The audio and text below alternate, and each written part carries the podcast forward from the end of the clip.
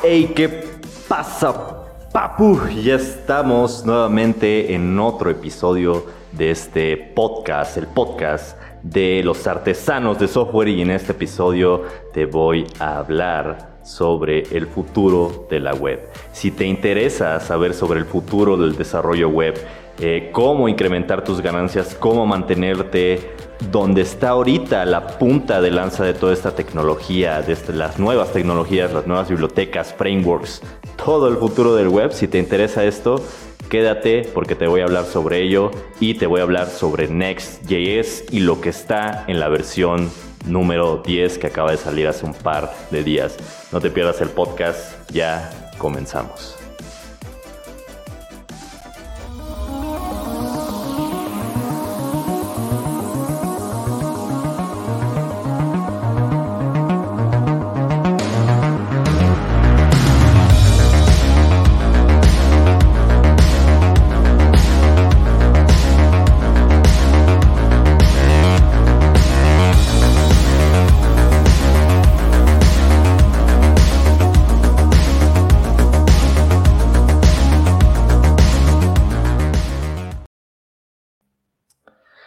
¿Qué tal? ¿Qué tal? ¿Cómo estás, Papu? ¿Cómo estás? ¿Cómo estás el día de hoy? Como te mencionaba hace rato, te voy a estar hablando acerca de lo que se podría decir que es el futuro del desarrollo web, el, futuro del desarrollo frontend y también qué va a pasar con el backend. Y pues eh, también te voy a estar hablando de, y viene relacionado todo esto, de, la, de lo que hay en la nueva versión 10, que acaba de salir hace un par de días en la Next.js Conf. Te voy a platicar qué hay en la, esta nueva versión de Next.js y por qué tiene relación con esto del futuro del desarrollo web.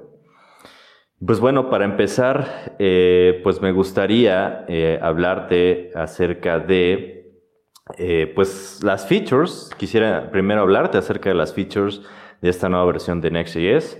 Eh, como ya sabes, eh, pues Next.js es este framework del que te he estado hablando. Y bueno, saludos, saludos aquí. Primero voy a, saludar aquí los que nos están con nosotros. A mi tocayo, Diego Alcántara. ¿Qué onda, tocayo? Ya andamos por acá. Saludos, Diego Alcántara. Carlos Sabrera dice, Carlos Sabrera Caballero dice Next.js 10, interesante, así es, va a estar muy interesante. Y eh, el queridísimo, ya te cambiaste nuevamente de nombre, Luigi Lara, eh, buenas, dice, buenas Papu, ¿cómo estás? Eh, yo muy bien, muchas gracias. ¿Cómo están todos ustedes? gracias por estar aquí. Y pues bueno, como te decía, te voy a estar eh, pues platicando acerca de estas nuevas features. Eh, como te comentaba, he venido hablando de este framework, de esta biblioteca de Next.js desde hace tiempo. De hecho, algo interesante y no quiero sonar presuncioso, pero tú puedes ver en mi canal de YouTube uno de mis primeros videos donde hablaba acerca del futuro o de las tendencias que iba a haber en el, en el 2020 que ya está por acabar. Eh, mencionaba mucho a Next.js y a otros eh, generadores similares, pero qué curioso que el tiempo mismo dijo. Y pues Next.js está sobresaliendo bastante y va a seguir siendo tendencia si no es que el total futuro del desarrollo web. Y te voy a decir por qué. Pero bueno, primero quisiera contarte rapidísimo eh, que las features que vienen en Next.js 10 las nuevas features. Saludos a Daniel de la Garza, saludos. Eh, saludos a Jonathan. Jonathan, gracias por estar nuevamente aquí. Eh, Jonathan dice, buenas noches Diego, buenas noches a todos. Eh, Isaac Amarín dice, hola, hola a todos. Y pues bueno, de estas features, de estas nuevas features que tiene Next.js, están muy interesantes. Y pues en primer lugar, una de las más interesantes es eh, un componente nuevo que acaban de integrar, eh, un componente para eh, poder hacer y optimizar todo el tema de las imágenes en web. Si te ha tocado hacer desarrollo web y al mismo tiempo te ha importado toda esta parte de la optimización, que al principio, tal vez cuando empiezas en el desarrollo, te puede parecer como muy de lado, no es tal vez al principio no te parece muy interesante, pero conforme avanzas te vas dando cuenta que la optimización y el performance en el desarrollo web es clave es vital tanto para vender como para satisfacer a tus clientes, y ya sea un e-commerce, ya sea una landing page, lo que vende normalmente es esto y ahorita te voy a dar más datos, pero en fin, una de las primeras features tiene que ver con esta, esta, esto de las imágenes. Las imágenes en web es uno de los mayores problemas que hay en la web, como sabes, nuevamente si te ha tocado, eh, con esto del performance y todo eso, te ha tocado lidiar con las imágenes. Así es, las imágenes son un todo un tema, el hecho de optimizarlas, el, el hecho de, eh, lo primero que te preocupa eh, es como esta parte del tamaño, ¿no? Te preocupa porque piensas en el tamaño de la imagen, que muchas veces si te la pasa el diseñador o el fotógrafo, pues te la pasa en crudo, ¿no? O te la pasa eh, lo, así tal cual se tomó en la cámara de 20.000 por 20.000 píxeles, de 2.000 por 2.000 o, o algo así. Y pues te toca ponerlo en la web, ¿no? Y pesa 35 megabytes y esa 2000 por 2000 se tiene que ver en realidad en un mini cuadrito de 180 por 180 píxeles, ¿no? Eh, seguramente te ha pasado esto, eh, dime en los comentarios si no, si te ha llegado a pasar todo eso o si has tenido alguna experiencia, pero bueno, eh, como sabes, este es uno de los mayores problemas y pues este nuevo componente, esta nueva feature que acaban de integrar tiene que ver con eso. Esta feature es es, bueno, acaban más bien de integrar una nueva biblioteca interna, un componente de React para usarlo en Next que te permite eh, manejar todo esto. Eh, si te vas mucho, muy, muy, muy al fondo a querer optimizar todo esto de las imágenes, probablemente tengas que hacer lazy loading, ¿no? La conversión de formatos, el, recortado o en, on fly. Luego muchas veces tienes que recurrir a otros servicios como, no sé, Cloudinary, Cloudinary o, o, similares, ¿no? A lo mejor algún CDN que te permita hacer todo esto, o qué sé yo. Pero este nuevo componente que, por cierto, eh, Next.js creó junto con el equipo de Chrome, al parecer, este componente hace absolutamente todo eso. Este componente te permite hacer un recorte on fly o, por decirlo así, al momento de que un usuario hace una petición a tu página, en ese momento se empieza a hacer todo, todo esto. Se empieza primero como a hacer el recorte, ¿no? Esa imagen de 2000 por 2000 ya no la tienes que recortar tú, lo hace automáticamente eh, el, digamos, eh, Vercel o este componente.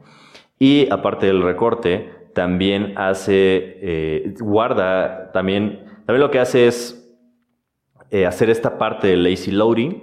Tú puedes indicarle qué imágenes van a estar, digamos, al principio y qué, imágenes sí deben de enviarse directamente en el primer render, ¿no? Y automáticamente se va a detectar qué imágenes no se van a ver en primera instancia, ¿no? Piensa en el scroll, piensa en la parte que está abajo del scroll que no se ve, que las imágenes no se, pues, no se ven hasta que el usuario se scroll hasta abajo, qué sé yo. Y pues se están cargando ahí, ¿no? Esos 35 megabytes se están cargando y el usuario a lo mejor ni baja a esa parte haciendo scroll, ¿no? Entonces, este componente ya resuelve esto, hace este lazy loading que se le dice y te deja hacer que las, que las imágenes que están abajo de, lo que no se ve en primera instancia no se carguen. Simplemente te, hasta, y eso también es importante, te guarda el espacio de la imagen para que no haya saltos extraños en el layout. Te guarda ese espacio de la imagen, pero no la carga. Simplemente te guarda el espacio y pues, continúa haciendo el render de todo lo demás del texto, ¿no? Y, si el usuario está por bajar a esa imagen, si el usuario está por llegar haciendo scroll, ya se empieza a cargar automáticamente.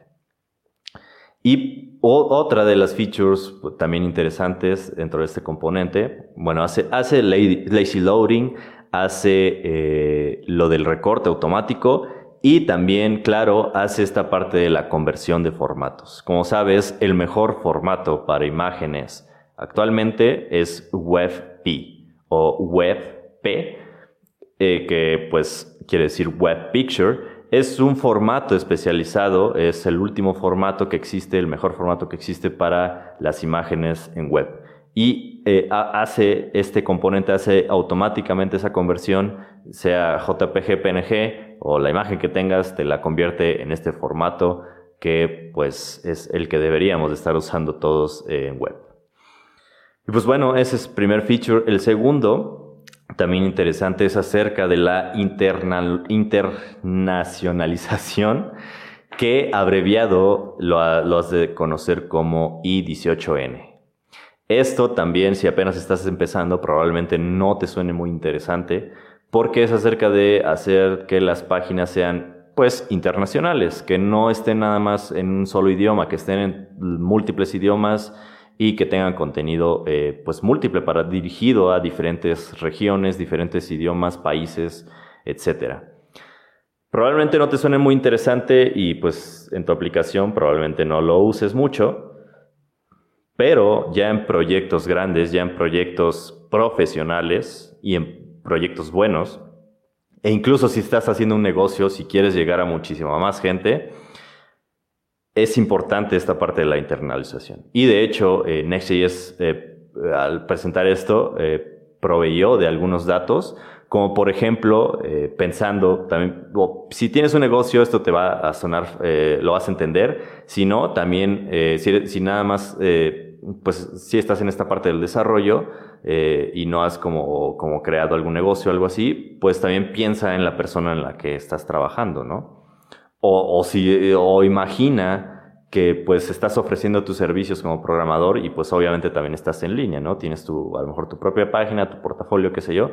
Piensa también en tu usuario, piensa también en cómo está entrando tu usuario a tu página o a la página de tus clientes, a las páginas que haces para tus clientes y lo vas a entender más si te dedicas al e-commerce, pero en fin, se sabe que el 72% de los consumidores se quedan en las páginas si están traducidas. 72% de los consumidores se quedan en las páginas si están traducidas, lo que te decía.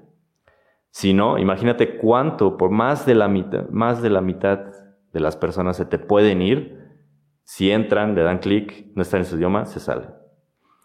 Y 55% de los consumidores, esto va para los de e-commerce, 55% de los consumidores compran solo en un e-commerce que esté en su lenguaje nativo. Nuevamente, pensando en ventas, pensando en tu cliente, pensando a lo mejor en tu negocio, en tu, en tu persona, ¿no? en, en ofrecer tu freelance. Imagina que estás ofreciendo tus servicios y, o no sé si a lo mejor si vendes algo, tienes un e-commerce si no está en el idioma de la persona que está comprando, pues obviamente se va a ir, ¿no? Y pues bueno, eh, Next.js en esta versión 10 ya integra, ya empieza a integrar esta parte de I18N, internacionalización, pero eh, se enfocó mucho en esta parte de las rutas. Pero, en fin, eh, se podría decir que, que, una de las nuevas features de Next.js es que ya te deja hacer internacionalización con las rutas, con los pads. Bueno, no solamente con los pads, sino que tiene estas dos alternativas de hacer eh, tanto pad como dominio. Esto seguramente lo has visto porque no sé si te metes a páginas, que sé yo, como Apple o, la que sea, la que tú, una página conocidísima que sepas, te metes y te vas a dar cuenta que normalmente tiene eh, una, el pad viene desde donde te lo estás visitando, el idioma en, el que estás, ¿no? No sé, apple.com slash es eh, guion MX, ¿no? O algunos nada tienen es.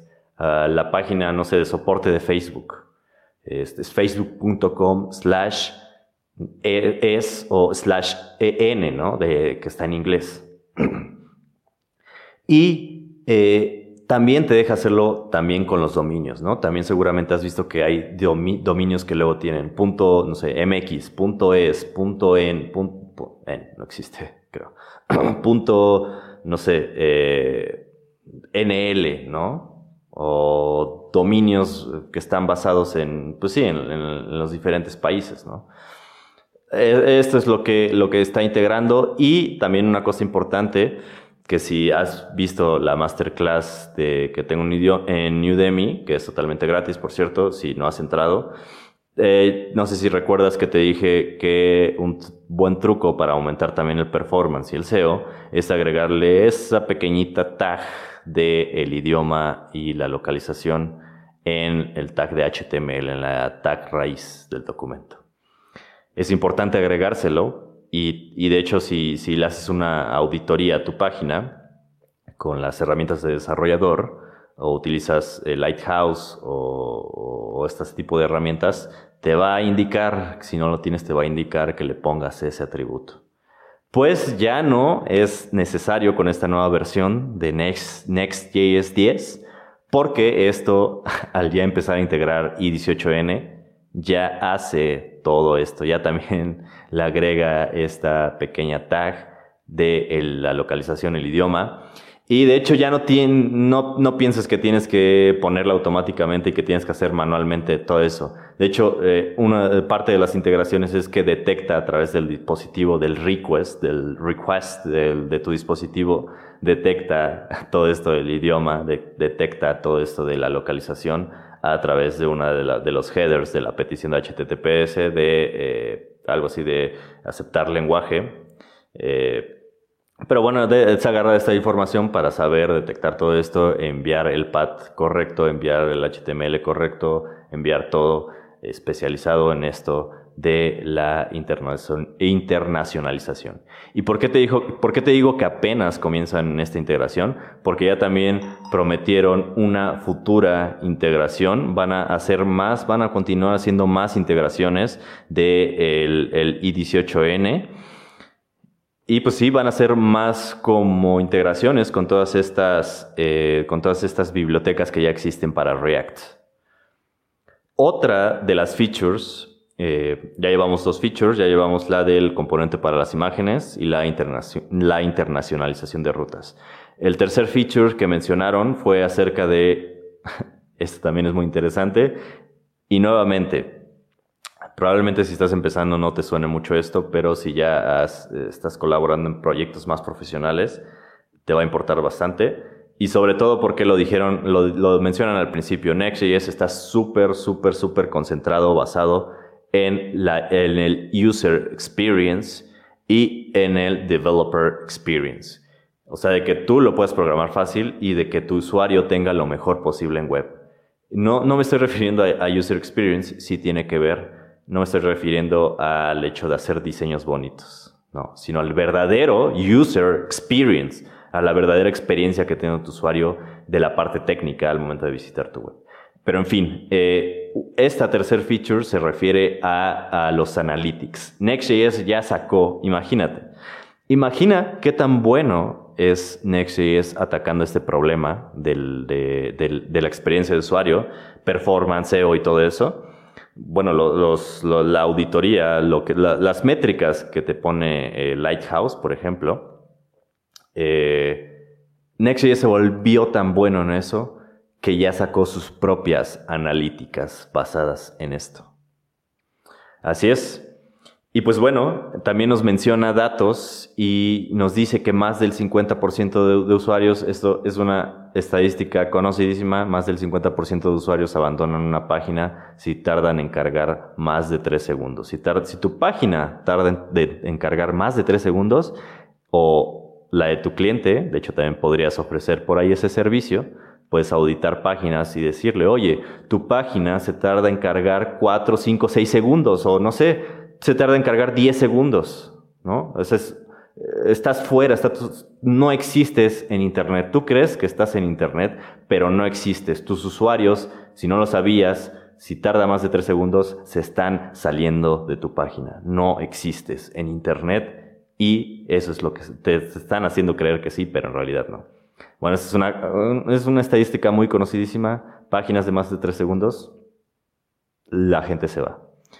Y para e-commerce, también de nuevo, si estás interesado en e-commerce, se sabe que eh, cada décimo de segundo que, reduces la carga de la página, aumentas en 1% la conversión. Imagínate, viéndolo en dinero, con ojitos de pesos, cada que tú reduces cada punto, cada punto un segundos que reduces la carga, vendes 1% más. Hay que tomarlo en cuenta. Y pues bueno, eh, como te decía, los, los analytics, estos Next.js Analytics que sacaron se basan en todas estas métricas, SEO performance, todo lo que te hace Lighthouse, todo lo que te mide, ya no, ya no basta con medirlo nosotros como desarrolladores, ya no basta con nosotros hacer esa, esa medición en nuestra, en nuestra, en nuestra computadora. Ah, pues mi computadora es la, muchas veces tenemos la computadora con el procesador más chingón, en una RAM súper buenísima, buenísima, a lo mejor tienes una, por ahí una PC gamer, con estas le haces la, auditoría, tu internet súper veloz pues obviamente te va a sacar mejores métricas, ¿no? Pues Next.js Analytics lleva esto a enfocarlo a tus usuarios. Porque ahora Next.js Analytics te permite medir el SEO y el performance y todas las métricas que te lanza Lighthouse o la auditoría con las herramientas de desarrollador de Chrome, te permite verlas para cada usuario ya no se vale de funciona en mi entorno, ¿no? Funciona en mi ambiente. ya no se vale de esto de, eh, pues, en, mi computadora, pues, en, mi computadora, pues, tiene, tiene el 100, ¿no? Pues ya con eso basta. Que, nuevamente, muchas veces agarramos este tipo de memes cuando en realidad solo reflejan que a veces hacemos, pues, un trabajo que no, que no, que no es profesional, ¿no? Y pues bueno, eh, pues sí, ahora con estos Next.js Analytics ya puedes saber directamente de cada uno de tus usuarios cómo están sus métricas. Muy, muy, muy, muy interesante esta parte, sobre todo si te dedicas a todo lo de vender y e-commerce o ofrecer tus servicios por internet, todo eso.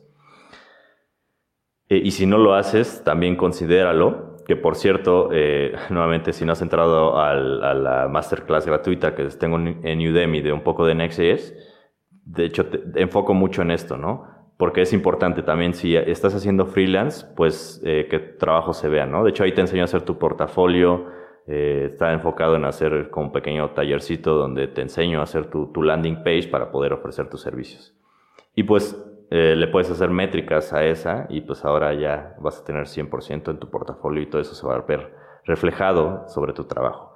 En fin, bueno, e-, llevamos estas features, componente de imágenes, internacionalización de rutas, Next.js Analytics y la cuarta es que eh, ya están comenzando a hacer integraciones, así como las versiones mm, a partir de la 9.3 en adelante, 9.4, 9.5, empezaron a hacer todas estas integraciones, que también está en la masterclass, con los, eh, con los CMS, con los headless CMS que, que salieron los servicios, que por cierto esto también tiene que ver con el futuro del desarrollo web, pero eso es otro tema. Así como comenzaron a hacer integraciones con estos servicios, con estos servicios de API, de contenido y todo eso, ya también están, y esto va a revolucionar bastante el desarrollo web y el e-commerce, que por cierto está, ahorita es el momento perfecto para dedicarse al e-commerce porque está creciendo bastante. Vamos a hablar de eso en otra ocasión, pero eh, considéralo. Y pues bueno, así como hicieron esas integraciones, ahora están haciendo integraciones con e-commerce. Y una de ellas es que ya ofrecen un tipo de all-in-one starter kit o, o es plug and play o no sé cómo. Es como, sí, tu, tu kit para que ya clica deploy y ya comiences a hacer ese desarrollo con un e-commerce basado en esto de, servicios. Un servicio de e-commerce basado en esto de headless que se llama eh, BigCommerce ya hicieron una integración con este servicio y ya te ofrecen como esa, esa ayuda para poder integrar ambos y poder hacer los e-commerce más rápidos y más eh, nuevos con las tecnologías más nuevas que existen hasta ahorita dentro del desarrollo web. Eh, otra de las features que también integraron eh, es sobre React 17, la última versión de React. Ya la soportan. ¿Qué significa esto? que los últimos cambios, como sabes, eh, React 17 sacaron por ahí un comunicado de que no, no, agregaban features, pero se hacían muchas cosas por, por debajo, mucho, mucho, mucha como mejora que no se alcanza a ver, sí, acerca del performance y todo esto. Y pues una de, de, las cosas que cambiaron es acerca de cómo funciona JSX y cómo se hace la transformación del JSX pues ahora Next.js ya la soporta, ya soporta esta versión y esta nueva forma de utilizar eh, JSX. Eh, y pues bueno, eh, otras, otras features que comenzaron a agregar es que mejoraron el fast refresh. El fast refresh, como te venía mencionando en anteriores podcasts, es como un live reloading, pero muchísimo mejor. Y ya funciona bien con Next.js, ya funciona perfectamente bien con estas dos funciones eh, conocidísimas de Next.js de get static props o get para obtener eh, tus datos al momento de hacer render. Eh, ya funciona muy bien, se integra muy bien con estas dos porque detecta si hiciste un cambio mientras estás en modo dev y automáticamente sin hacer refresh a la página te cambia mágicamente todos los datos. Vuelve a hacer eh, la petición de los datos con la nueva función que hiciste o los cambios que hiciste en las funciones y sin hacer refresh, como magia, aparecen los nuevos datos. Y dentro de estas mejoras de Fast Refresh también hicieron una integración con algo que se llama MDX, que tiene que ver algo con Markdown. Y em, en general hicieron mejoras en el Fast Refresh. También una, no sé por qué la dejaron eh, en una de las últimas, pero también es súper importantísima esta feature que integraron, bueno, esta mejora que hicieron, porque también mejoraron el cómo maneja, cómo, cómo, cómo funciona Next.js junto con el CSS, junto con, con toda esta parte. No sé si te ha tocado que luego necesitas utilizar componentes de React y esos componentes requiere que importes su CSS para que funcione, ¿no? Uno de los más conocidos, o bueno, al menos de los que, de lo que yo más, eh, de los que he usado últimamente, de los que me acuerdo, es eh, a lo mejor te toca hacer como esta, esta, selección de colores, ¿no? Esta, eh, el componente de, paleta de colores para que tu usuario pueda seleccionar algún color. Pues ah, si, recuerdas, te pide que importes el CSS de la biblioteca en, la, en el root, en, la, en el archivo app.js. Cargándote todo el CSS en cada página, en cada inicio de la aplicación, en la raíz de la aplicación, ¿no? Y nada más lo estás utilizando en un componente, en una parte muy específica de todo tu sitio. Suena contradictorio, ¿no? Next.js está dedicando a esto, pero no habían resuelto esta parte. Pues ya la resolvieron en esta nueva versión 10 porque ahora puedes importar tu componente y su CSS en el componente en el que estás utilizando esa biblioteca. Ya no necesitas importar estos CSS en el root, en el archivo app.js. Ya lo puedes importar en la página que la estás utilizando si nada más lo utilizas una vez. Muy interesante esta, pero eh, la dejaron en las últimas. Otra también que integraron, o bueno, la mencionan, pero en realidad yo vi que la integraron en una versión de la 9.5, pero 9.5. algo, o sea, lo, integraron en, una versión de Bookfix, pero la mencionan como también eh, en esta nueva versión de las cosas nuevas que trae. Y es acerca de este eh, problema que a lo mejor si a ti te pasó como a mí, no sé si te sacó de, eh, de onda esto de que los links, el, next link, o los links para poder hacer eh, server-side rendering y poder hacer eh, toda esta parte del client, client-side rendering para no estar haciendo con el servidor, de que tienes que hacer, abrir tu componente link y ponerle href y luego esta propiedad de as, ¿no? Y es así como raro, ¿no? Es como, ¿por qué tengo que poner dos veces mi ruta, ¿no? ¿Y por qué tengo que utilizar los string templates? ¿Por qué no se puede hacer automático, ¿no? Esto es como bastante manual. Pues ya lo resolvieron. Ya los links de Next, ya, ya nada más tienes que pasarle el href y automáticamente te hace toda esta parte. Ya no tienes que pasarle más atributos. El atributo de as ya no lo tienes que pasar. Y únicamente el href. Esta es una mejora que no sé por qué no la habían hecho desde el principio era como muy obvia, pero ya está resuelto en esta nueva versión 10.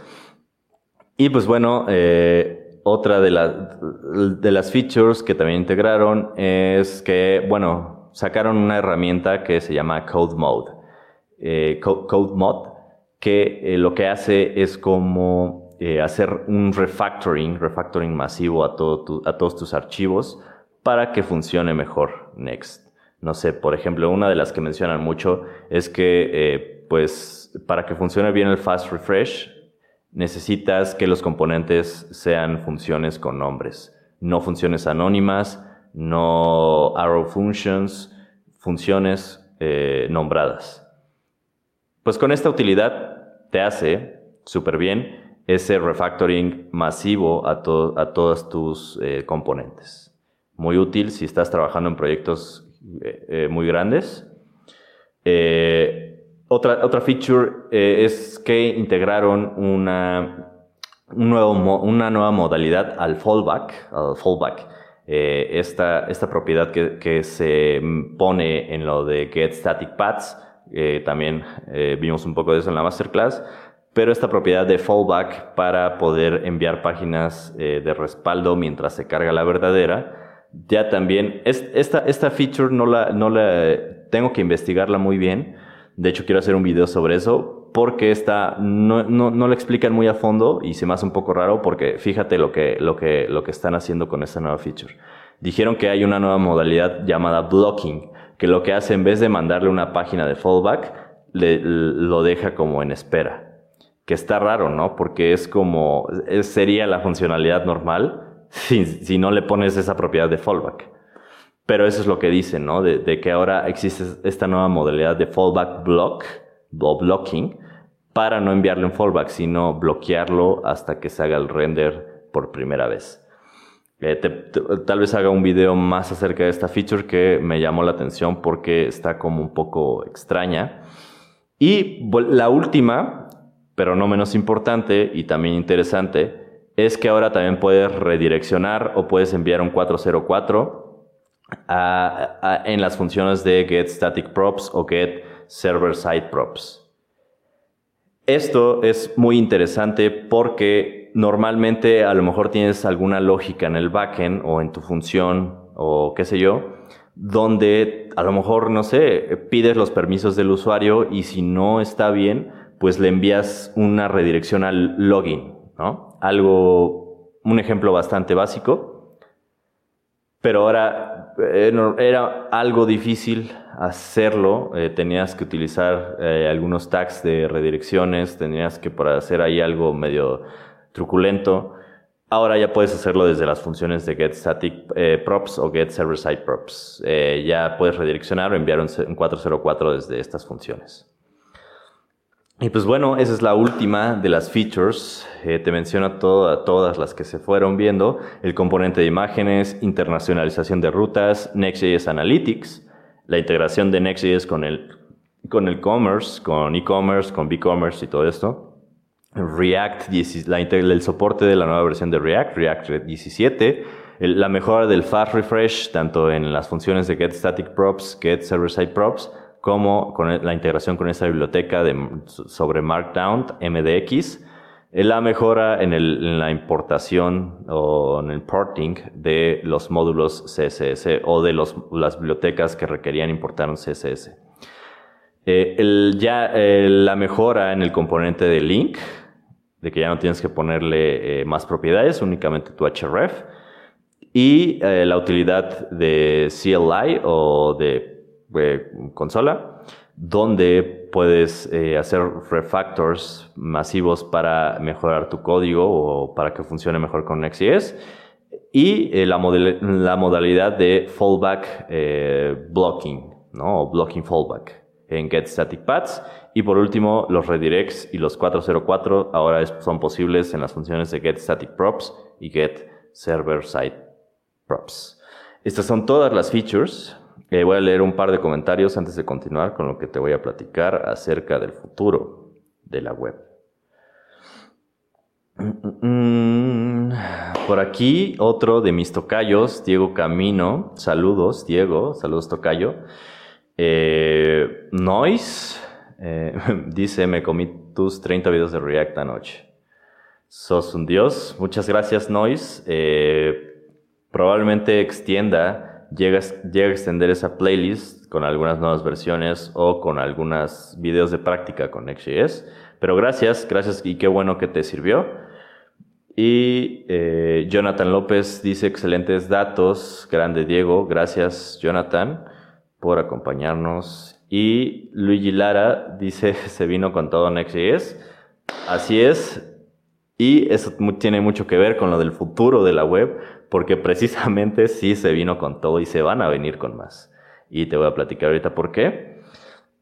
Dice Gap Platt, Next.js será la competencia de Ruby on Rails. ¿Se podría crear un Twitch con Next.js? Mm, no, no, no es para nada la competencia de Ruby on Rails. De hecho, eh, eh, digo, ya es una opinión personal, pero si estás haciendo Ruby on Rails, te recomiendo migrar o buscar eh, especializarte porque ahorita han bajado bastante los, empleos y han bajado bastante eh, toda esta parte de, utilizar Ruby on Rails. Sin embargo, por lo mismo, los pocos que quedan, los pocos proyectos que están dándole mantenimiento y están requiriendo Ruby on Rails super expertos, están ganando bien. Pero te recomendaría migrar a otra eh, tecnología o si te gusta mucho Ruby on Rails, eh, te digo encontrar uno de estos empleos donde están requiriendo super expertos en Rails, eh, de los pocos que quedan, pero no, no tiene nada que ver. Y eh, pues sí, Next.js es más una herramienta y pues sí, podrías utilizarlo para hacer pues, cualquier aplicación. Por aquí dice AKS, ¿piensas hacer un curso de Next.js de esta nueva versión desde cero o una clase de crear una página web con una página web con esta nueva versión y sus nuevas características y funciones? Claro que sí. Primero quiero hacer un pequeño video demostrando con código todas las nuevas features que han venido saliendo eh, y las diferencias entre la versión 9 o la versión, las versiones anteriores de la 8 y por ejemplo como eh, la clásica evolución ¿no? de get initial props con las dos funciones, cómo aumentaron el fast refresh y cómo fueron haciendo todo esto y claro y sobre todo muy interesante, quisiera hacer la demostración de Next.js Analytics y el componente de imágenes, que me parece eso es de lo más importante en esta, nuevas versiones, en esta nueva versión de, de Next.js 10. Pero claro, voy a hacerme un tiempo para hacer este video. Y sobre el curso, eh, sí, probablemente varios me han eh, comentado que quisieran ver un curso de Next.js. Pues sí, claro, ya lo estoy planeando, ya estoy planeando el temario. Por cierto, hablando de eso, eh, me gustaría que me enviaran un mensaje, por aquí están los, los, los, teléfonos, si están interesados, si están interesados en esto del, del, del, curso, que me enviaran, pues sí, sus comentarios, cómo les puedo ayudar, ¿no? Cómo, eh, qué requerían ustedes, ¿no? Por ejemplo, eh, AKS comentaste que necesitabas eh, para crear una web desde cero, ¿no?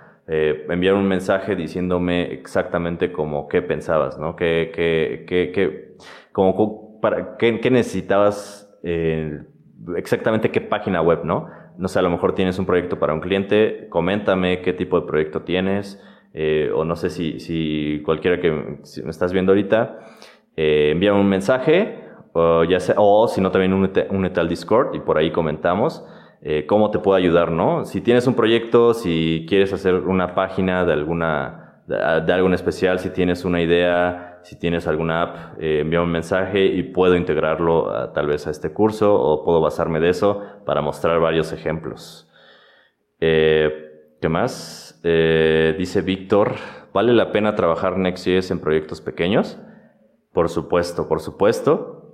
Next.js, así como React, funciona tanto en proyectos pequeños como en proyectos enormes. Y como te mencionaba, de hecho tienen herramientas para trabajar eh, con ambos, ¿no? Por ejemplo, tienen, mm, eh, Next.js es muy fácil de usar, como te comentaba, tiene mucho developer experience, es muy fácil de usar y eh, pues eh, puedes trabajar tanto proyectos pequeños como, como proyectos gigantes con miles, miles de componentes. Mm, sería bueno que hagas un curso de e-commerce con estas últimas tecnologías. Eh, dice Carlos Abrera, gracias eh, Carlos. Eh, de hecho lo voy a, anotar en esto que te digo para poder practicar o hacer estos videos a base de ejemplos, ¿no? De hecho es muy interesante. estuve trabajando más, poco más de, sí, alrededor de dos años con e-commerce. Y es muy interesante, también por ahí estaba hablando en uno de los tweets, en, Twitter con una persona. bueno, hicimos un par de, tweets, de comentarios, respuestas y todo eso en Twitter. Y le, comentaba que es totalmente, de hecho, es ahorita, ahorita, como te digo, está en auge el e-commerce y es totalmente una, un, nuevo negocio que se puede crear. Porque imagínate, a todas esas personas que tienen ahorita e-commerce lo que les interesa es vender. Vende quien tenga eh, la mejor experiencia de usuario, vende quien tenga el mejor SEO y que pueda eh, rankear en las páginas de Google, que pueda ser bien calificado por los crawlers de Google. Vende quien tenga el SEO 100%, vende quien tenga el mejor performance, vende quien pueda darle al usuario en menos de 3 segundos o con XJS en milisegundos la página web, los productos, todo eso. Entonces imagínate, imagínate poder ofrecer el servicio a todos los que tienen ahorita e-commerce, ¿no? Oye, ¿quieres vender? Necesitas esto, necesitas, yo soy experto técnico, soy desarrollador, eh, de, la perspectiva técnica, le hace falta a tu e-commerce esto para que puedas rankear, ¿no? Le hace falta a tu e-commerce eh, esto para que pueda, tu usuario tenga la mejor experiencia, ¿no? Y, y, y lo, puedes hablar como en ventas, ¿no? Lo que te dije, las estadísticas que ya te dije, y hay muchísimas estadísticas al respecto, ¿no? Le puedes decir, ¿sabías que puedo hacer, si, por cada segundo que te ahorro, y puedo ahorrarte, no sé, eh, los tres segundos, porque si por cada décima te, ahorro, eh, te aumento un por ciento de conversión, imagínate cuánta conversión puedo aumentarte hasta un 30, no sé, por ciento de conversión eh, con el tiempo que te voy a ahorrar en cargar la página. Imagínate que le puedas decir eso. En vez de que vendas 100 mil eh, dólares, ahora vas a vender 130 mil dólares. Te voy a regalar 30 mil dólares mensuales de ganancias extra. Imagínate, te va a pagar en el primer mes de ventas. Incluso te va a quedar a deber es totalmente un nuevo mercado, un nuevo negocio y se integra muy bien con todos estos servicios. De hecho, hacen mucha mención a BigCommerce, pero por ahí hay un truquito para hacerlo con Shopify y te cuesta, de hecho, muchísimo menos que, que contratar el plan completo de Shopify. Esto es otro tema, pero me gustaría también explicarlo posteriormente. Es muy interesante y pues bueno, creo que me extendí un poco, pero sí está muy interesante y lo voy a anotar en, los ejemplos que puedo, que puedo eh, ir haciendo en esto de, de Next.js, de los videos de Next.js. Eh, ya veo, dice Gavbald, ya veo a Next.js como para hacer landing pages. Pues se pueden hacer muchísimas cosas, eh, no solamente landing pages, pero sí, ciertamente es un ejemplo de cómo puedes hacer algo tan simple, bien hecho, como una landing page, una sola página, o puedes hacer una, todo un sitio web eh, con todo un blog, no sé, eh, por ahí, no es que me pase revisando ese tipo de páginas y no sé si vayan a censurar este video, pero bueno, una revista conocidísima de hace, que lleva mucho tiempo de adultos, eh, inspeccionala y utiliza Next.js y ve que la página está muy bien hecha, tienen muy buena ingeniería detrás, pero ve lo compleja que es esa web. Chécala y ve cómo Next.js puede aguantar eso. Next.js puede aguantar, incluso, te puedo decir, tú, tú, imaginarías que Facebook es eh, eh, pequeño, es un, sitio web, pero es obviamente enorme por detrás, ¿no? Pues parece que muchas de estas features eh, en su versión, digamos, eh, como práctica, las puedes tener con Next.js. Ya lo que te decía, ¿no? No te tienes que quebrar la cabeza, que la cabeza, la cabeza que se quebraron los miles de ingenieros en Facebook para hacer este tipo de optimizaciones, ya las tienes con Next.js. El nuevo componente de imagen, ¿no? probablemente sin, sin, a lo mejor los que no tienen mucha experiencia se tardarían o ni siquiera conocerían este tema, ¿no? Y se tardarían tal vez días, semanas o meses en investigar y poder hacer algo similar. Next.js tiene un componente, ya solamente es cuestión de importar, importarlo, usarlo y eh, sobresales bastante de muchas aplicaciones, muchas web apps, muchos sitios web, lo que, quiera que, que quieras hacer, eh, sirve muy bien Next.js. Mm, dice Víctor J. Eh, Carlos, estoy de acuerdo eh, con lo que dijo por aquí. Carlos. Eh, ok, eh, bueno, parece que a muchos le interesa esto del e-commerce. Creo que va a ser un buen ejemplo para subir videos. Eh, dice Juan Fran Torres, saludos desde Ica, Perú, muchas gracias por tu tiempo, aprendo mucho de ti. Muchas gracias, Juan Fran, qué bueno que te esté sirviendo. Eh, es lo que más quiero, es mi eh, motivo por el cual tengo este canal para poder ayudar. de hecho, muy chistoso, por ahí tengo, mi primer video fue acerca de los motivos de este canal y, me siento raro ver mi primer video con la luz pésima y el video muy mal configurado. Em, dice eh, What Goes to Code. Eh, más ejemplos y cursos, por favor, de Next. ¿Qué opinas de Vue? Y sigo esperando más videos XP. Mucha salud a tu persona, Diego. Gracias, eh, What Goes to. sí, claro vamos a ver voy, voy seguro, prometido, los videos y el curso de Next. Eh, ¿Qué opino de Vue? Eh, pues la verdad, te hablaría un poco desde la ignorancia porque a mí no me gusta Vue. Entonces muchas veces, si no conoces a tu competencia, es probable que pues no, no puedas como eh, debatir correctamente, ¿no? No te puedo decir mucho de Vue, la verdad es que no me llama la atención a mí, no me gusta, pero pero pues sí, o sea, eh, no sé, al menos conozco que, por ejemplo, Vue tiene el clon de, eh, y también te lo voy a mencionar más adelante todo esto, si nos da tiempo, pero Vue tiene el clon de Next, ¿no? Y, y en realidad te da, con lo que te decía, ¿no? Por ahí hice un podcast acerca de sobre todo esto del hype y los frameworks y todo eso. Te puedes dar cuenta que eh, cuál tiene futuro y cuál no. Eh, Vue estuvo copiando React, ve quién está detrás de, React, ve quién está detrás de Vue, ve lo que está haciendo Vue, ve lo que está haciendo Next.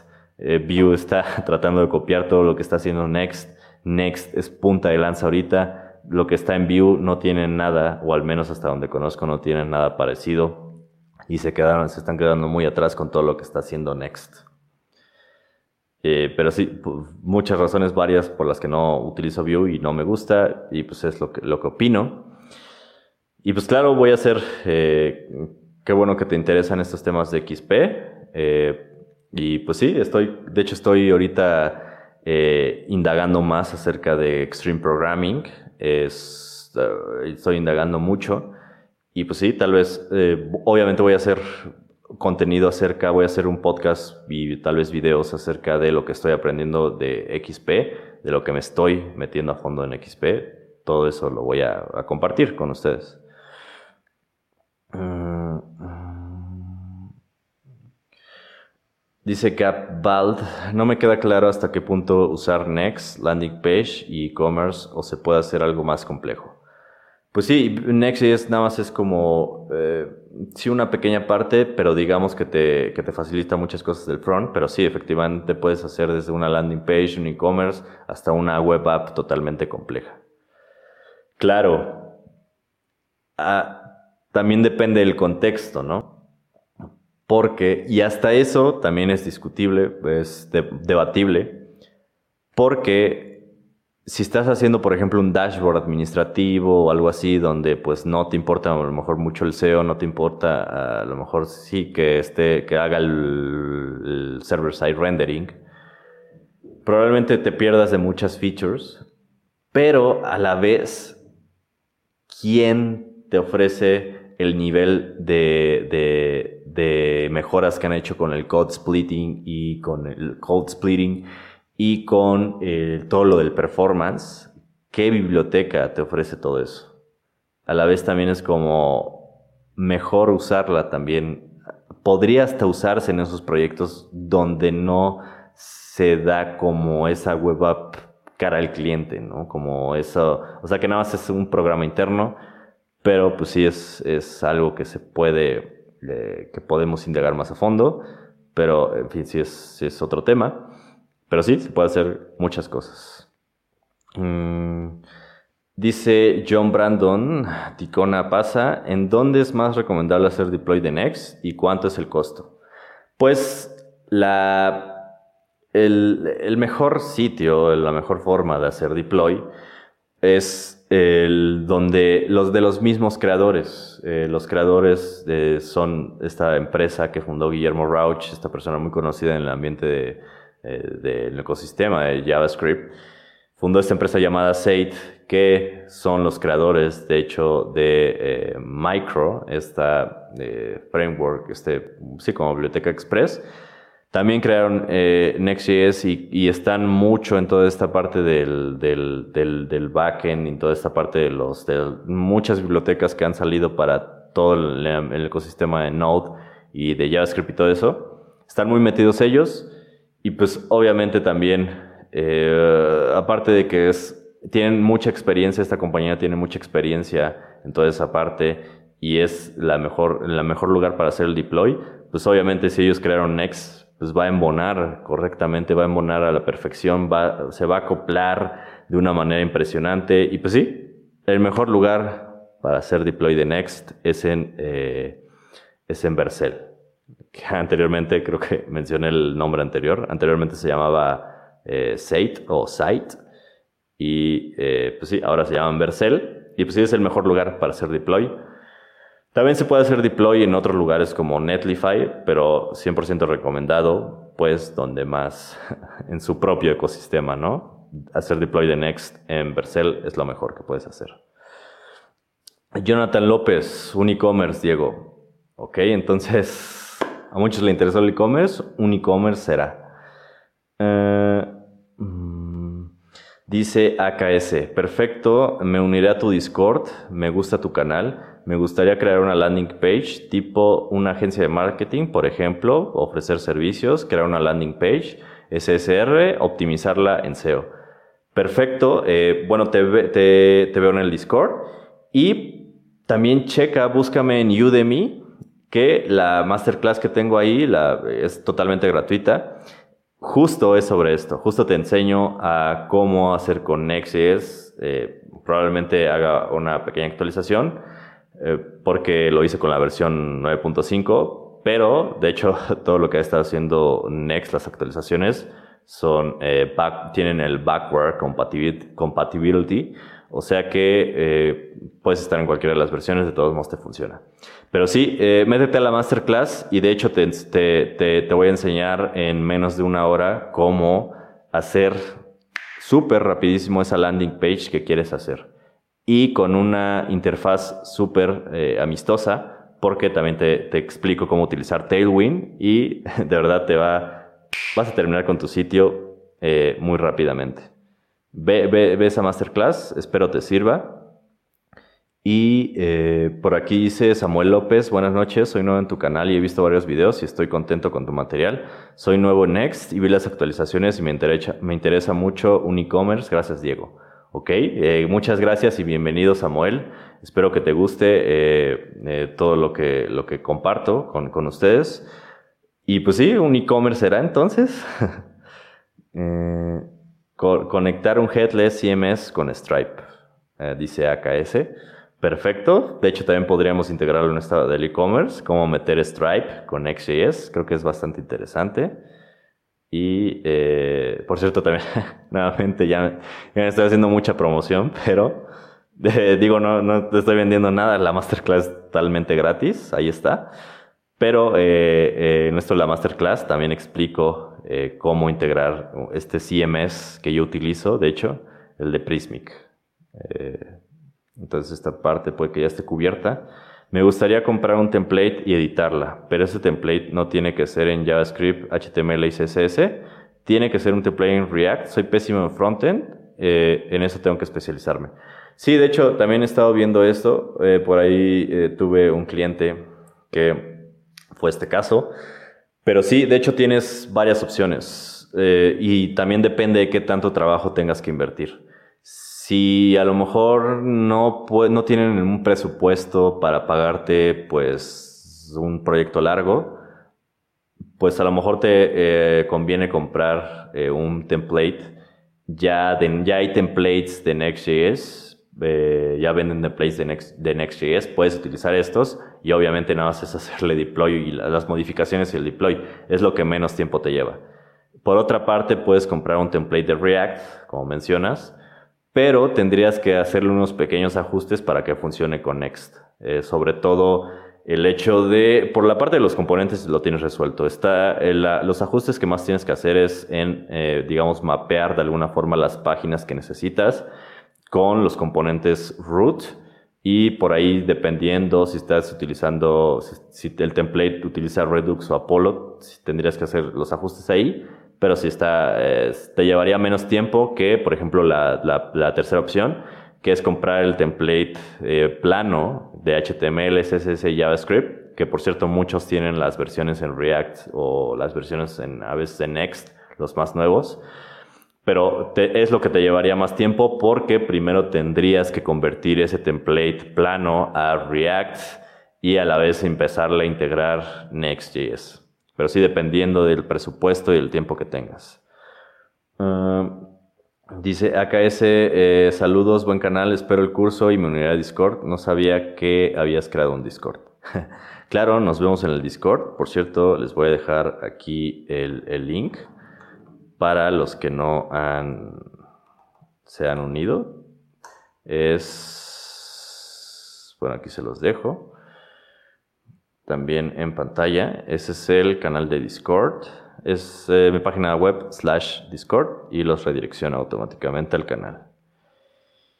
Y pues bueno, eh, quiero crear, dice AKS nuevamente, quiero crear una PWA SSR, optimización SEO y la madre, eh, Headless CMS, Stripe, más template, ese curso, todo, absolutamente todo, la, la mega página web del, del del milenio, la página, la mejor página web que puedes encontrar, claro.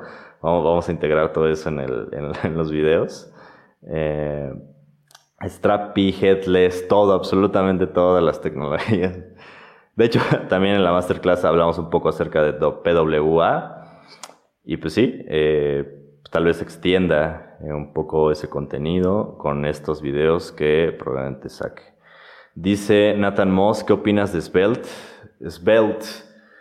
Eh, ya también había hablado un poco de eso. La verdad es que eh, sí hizo un poco de ruido, pero nuevamente hay, hay que ver. Te recomiendo, les recomiendo ver este podcast que hice acerca del hype, porque también nuevamente es observar quién está detrás de Svelte y lo que han hecho y la evolución que están teniendo en comparación de otros frameworks.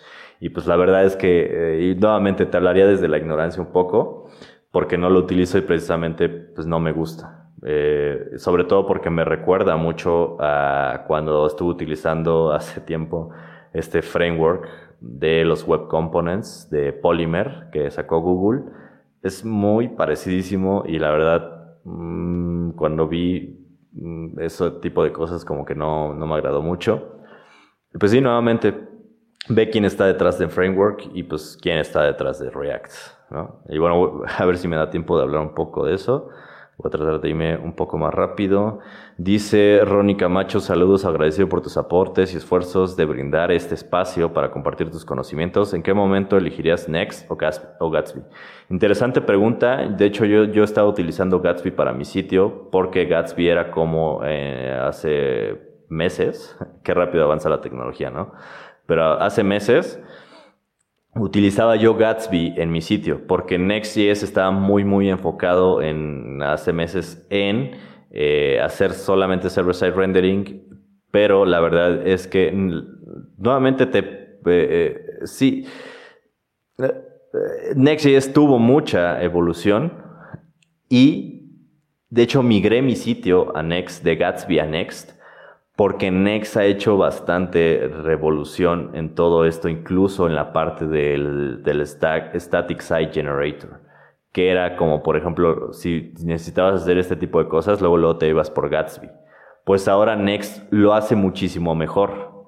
No sé, ¿quieres hacer un blog?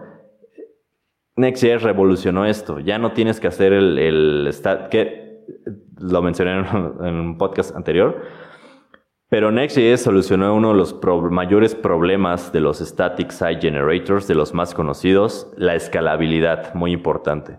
Porque en los SSG ante, antiguos o anteriores o comunes, digamos, tenías que reconstruir todo tu sitio nada más por corregir una pequeña errata en un post, ¿no?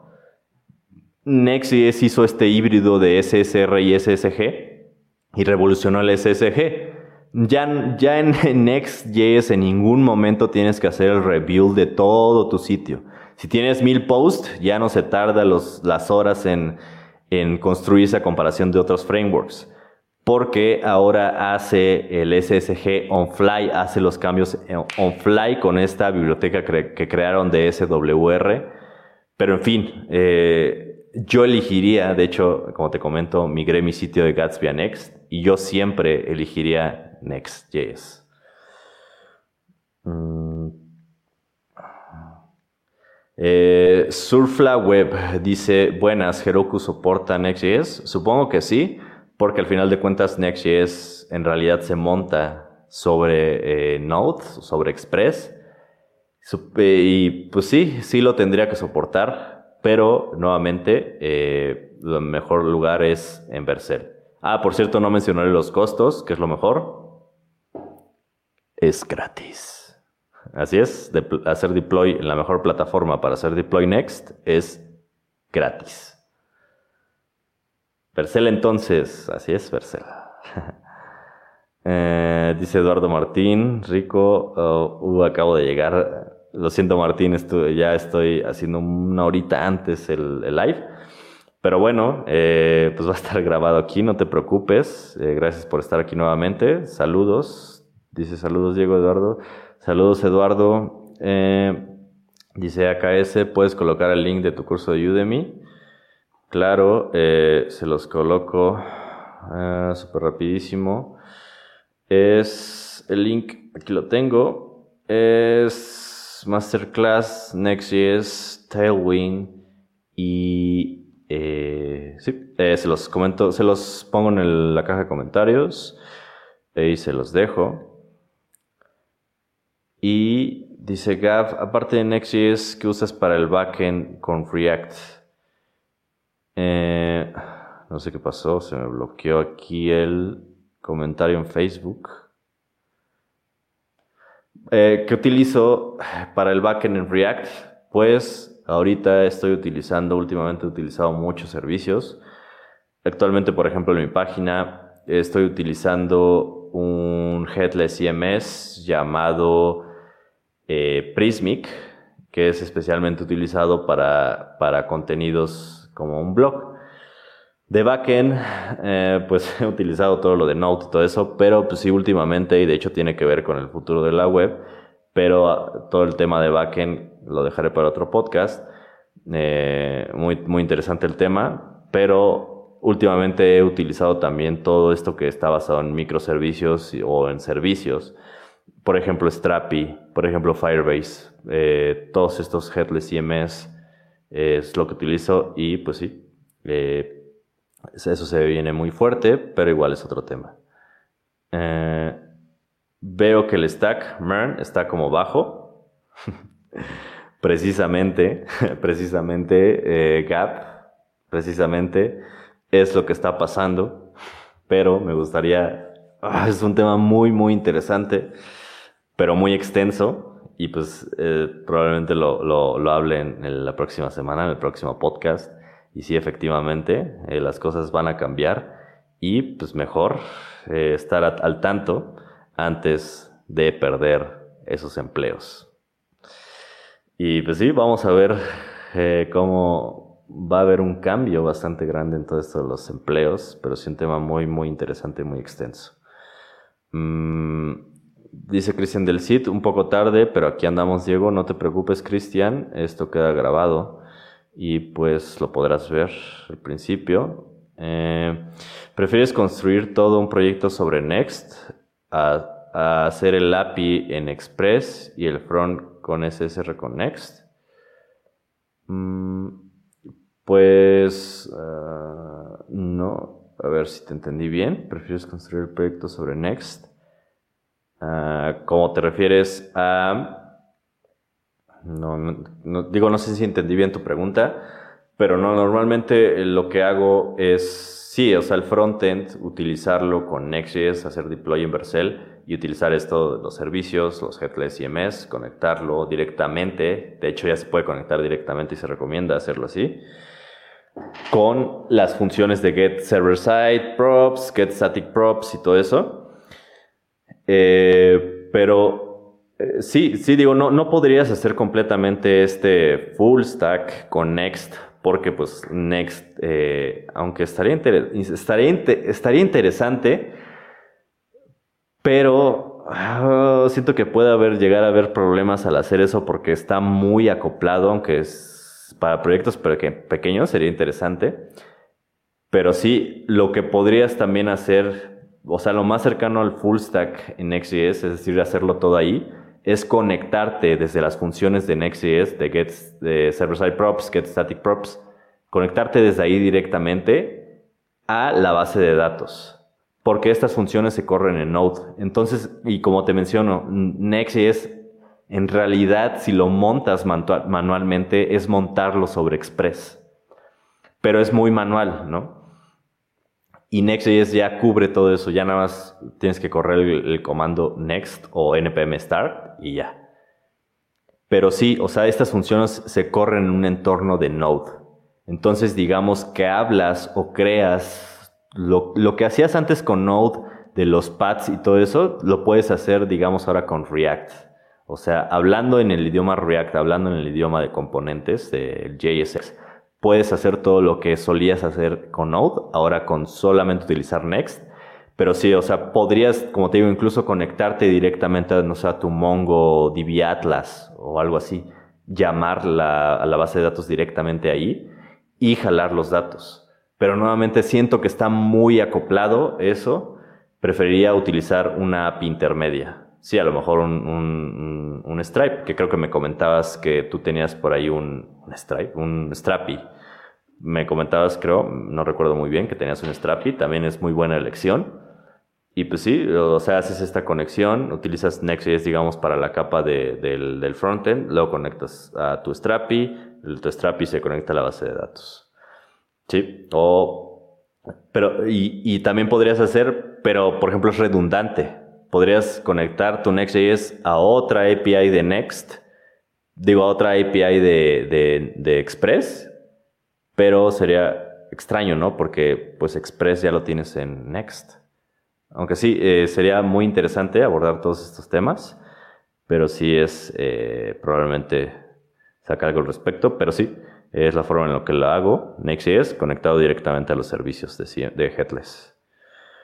Mm, dice, AKS, siempre he tenido dudas sobre frontend. Si yo creo una página en Next, ¿necesitaría aprender de HTML, CSS y JavaScript? ¿O React es como Flutter, que no utilizas tanto nada HTML, CSS y JavaScript? Hay un poco eh, difícil de contestar eso. La verdad tendrías que, que escribir un poco React para tener un poco de contexto. Pero sí, y es curioso, digamos que comenzando, y no sé, a lo mejor aquí pueden eh, ayudar un poco los, los, que ya escriben en React, pero yo, al menos desde mi perspectiva, es como, por ejemplo, en React, dejas, sí dejas de escribir HTML y, eh, bueno, sí, HTML, porque en realidad, si te das cuenta, bueno, los que escriben React, si se dan cuenta, nunca volvemos a tocar ese HTML, ese index HTML. Pero si utilizamos HTML al escribir, pues JSX. Pero sí, o sea, sí en general, eh, Next.js es solamente como, digamos, es algo encima de React, entonces tendrías que programar, tendrías que aprender y hacer, digamos, tu, tu sitio web, construirlo sobre React y pues para saber React, pues sí necesitas esos fundamentos de HTML, CSS y JavaScript. Em, y pues sí. Y pues no, React no es como Flutter. De hecho, algo que no me gusta de Flutter es que parece React, pero sin el JSX. O sea, el, React te permite utilizar los tags como HTML, pero en realidad lo que hace es, eh, por, por, atrás hace algo muy diferente, que es muy similar a cómo funciona Flutter. ¿No? Y es como, por eso no me gusta mucho Flutter. Sí es interesante, pero no me gusta por eso, porque es como si utilizaras React, pero sin el JSX. Como si utilizaras directamente la función de React Create Elements. que por cierto ya cambió eso, ya, ya no se usa, ya ya con la transformación en la versión 17 ya es diferente, pero similar. Eh, Joshua Pozos, harás curso de Prismic. Eh, eso ya está en la, en la, masterclass, ya puedes saber cómo se integra Prismic con XJS en la masterclass. Por ahí está el link, eh, se los vuelvo a pegar aquí. y pues sí, ahí está en ese pequeño video, menos de una hora me parece de duración. pues está la integración Next.js Prismic, súper rapidísimo y también utilizando junto con Tailwind CSS. Muy buen framework Tailwind CSS, impresionante. Me ha gustado muchísimo. Mm, dice AKS, sé que para aprender React necesito JavaScript, pero tengo esa duda. Siempre he tenido esa, duda. sí, eh, mm, pero tengo un par de videos con React, tal vez te interesen en el canal de YouTube. Dice Ronnie Camacho, eh, la ventaja es siempre profundizar a profundidad el lenguaje base, los frameworks, siempre estarán en sus peleas, pero si dominamos el lenguaje base, podemos adaptarnos a los cambios. Así es. Siempre las bases. Eh, dice John Brandon. Si utilizara Next con Strapi, ¿en dónde tengo que hacer deploy de Strapi y tengo que hacer el build de nuevo de Strapi? Eh, no, eh, nuevamente piénsalo como microservicios. Haces, digamos, tu deploy de Next.js en Vercel y eh, pues el Strapi ya lo tendrías que hacer en, un, en un BPS. Eh, no sé, por ejemplo, DigitalOcean, Amazon Web Service, Heroku o el que sea de tu preferencia. Yo he utilizado mucho DigitalOcean o utilizaba mucho DigitalOcean. O utilizo más, como te digo, los, los, los servicios que ya te dan todo esto, como Prismic. Y em, por cierto es de lo que te iba a hablar, espero que me dé tiempo, ya se alargó mucho. Pero sí, eh, tendrías que, hacer el deploy en dos diferentes lugares. Next, digamos, encargándose de la capa del frontend, eh, en Vercel, y en la capa del backend, eh, Strapi, pero en otro VPS, no sé, en DigitalOcean, y comunicarlos pues a través de un API, ¿no? Por cierto, eh, muy bueno, Strapi, lo puedes integrar fácilmente, meterle GraphQL y conectarlo muy rápido, meter Apollo o, sí, meter Apollo en, en XJS y conectarlo eh, con el GraphQL de Strapi. Mm, dice Joshua Pozos, en tu masterclass hablas de LEMP con XJS y Vercel. No entiendo cómo funcionan bien los secrets ahí ya tienes tu .env development y production. Eh, sí, sí, sí, de hecho hablo un poco, de hecho en esa masterclass hablé un poco basándome en las nuevas features. Eh, como sabes, supongo que me lo mencionas por eso, en las versiones de las 9, creo que fue la 9.3 o la 9.5, no, creo que fue la 9.3 donde integraron lo del punto .env, que ya no tienes que inicializarlo tú mismo, ¿no? El .env o importar esa biblioteca. Ya automáticamente eh, agarra este archivo. Sí hablo sobre eso y sí en esa masterclass eh, utilizamos el .env para poder hacer un, poder setear esta, esta, estas, estas variables. Eh, acerca de los secrets, me parece, eh, es que lo que hacemos para hacer más fácil todo es que, también es interesante, hacemos el deploy desde Code Sandbox, no tienes que abrir ni siquiera tu editor de código, pero sí, eh, sí, de hecho, si haces el deploy, que por eso lo recomiendo en Vercel, tiene una sección especializada para manejar todos los secrets. es decir, sí puedes agarrar todas tus variables de entorno y, hacer el set en eh, la sección de para guardar todas tus, no sé, la, tu API keys, tus, tus API secrets, todo, un password, qué sé yo, en una eh, sección especializada que, por ejemplo, la tienen la mayoría de los, de los Y sí, hay una sección especializada, eh, pero sí te recomendaría más guardar los secrets en, en donde hagas el deploy. Y poner en el .emp más como, eh, pues sí, variables que pues no importe que sean públicamente vistas.